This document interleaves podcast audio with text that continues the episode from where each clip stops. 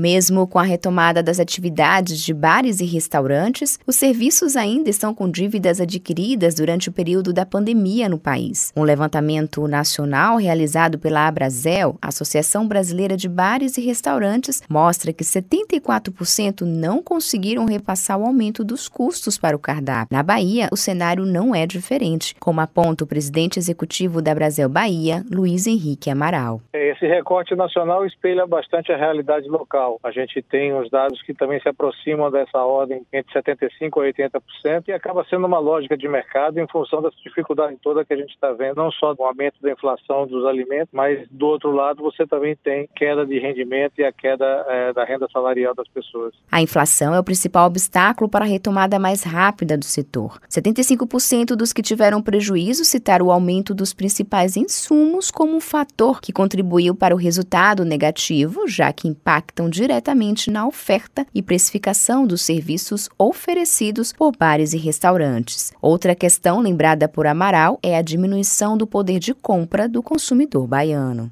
é uma, é uma relação direta, porque ela impacta diretamente aos custos ligados à matéria-prima, aos insumos. Então, ele é o, uma influência direta dentro daquele da composição do preço quando a gente vai ofertar alimentação fora do ar. Então, a inflação atinge diretamente aquilo que todas as pessoas que nos ouvem com certeza estão vendo nas suas compras de casa. Então, estão percebendo desses aumentos diretos de alimentos e isso impacta diretamente a nossa oferta e a nossa precificação. E a gente tem um outro elemento muito forte que acaba impactando diretamente em tudo, que é realmente o que a gente falou, que é a redução da renda salarial. Então, há menos dinheiro circulando, então isso obviamente impacta no consumo, na demanda, e isso vai afetar também, é, basicamente, os bares, restaurantes e toda a atividade comercial como Inflação, impostos atrasados e dívidas acumuladas. Esse é o quadro atual de muitos comerciantes pós-pandemia. Segundo a pesquisa da Brasel, 69% têm dívidas bancárias. Cerca de 13,6% do custo mensal estão comprometidos com o pagamento dos empréstimos. A gente vê um quadro pós-pandemia que é um quadro muito é, delicado, que é esse enfrentamento exatamente do grau de endividamento necessário que se foi feito para poder conseguir sobreviver ao ao período da pandemia. Então, isso fez com que a gente tivesse grau de endividamento anormal e isso agora está impactando diretamente a o que a gente pode chamar de uma tempestade perfeita. Né? Você tem uma redução de demanda, você tem um aumento de custos, você tem um grau de endividamento muito grande e a gente precisa seguir mecanismos de superar esses desafios que se colocam para manter a sobrevivência do negócio. Mesmo com a retomada das atividades, a perspectiva do presidente da Brasil Bahia é que o quadro pós-pandemia se ajuste dentro de três a quatro anos. Apesar Apesar das circunstâncias atuais, Amaral tem um olhar otimista para o futuro do setor. A nossa expectativa desde o início da pandemia era de um enfrentamento na ordem de três a quatro anos para conseguir recuperar todo esse quadro que a gente viveu durante esse período, que foi um período de extrema gravidade. Então a gente tem um horizonte ainda de médio e longo prazo de grandes dificuldades, mas eu imagino que a gente tem aí uh, uma, um grande movimento que tem acontecido latente do consumo. Agora é ajustar essa equação, mas em termos de tempo, a gente imagina que ainda leva um a dois anos para conseguir ajustar esse quadro. Sem dúvida, o grande olhar do gestor de bares e restaurantes hoje tem que estar focado na redução total dos seus custos fixos e na sua engenharia de cardápio, que se traduz basicamente em ter uma oferta que seja positiva no sentido de gerar uma boa margem de contribuição de cada um dos seus produtos à venda para conseguir ter aí é, uma gordura para conseguir vencer esses excessos que estão batendo na nossa porta.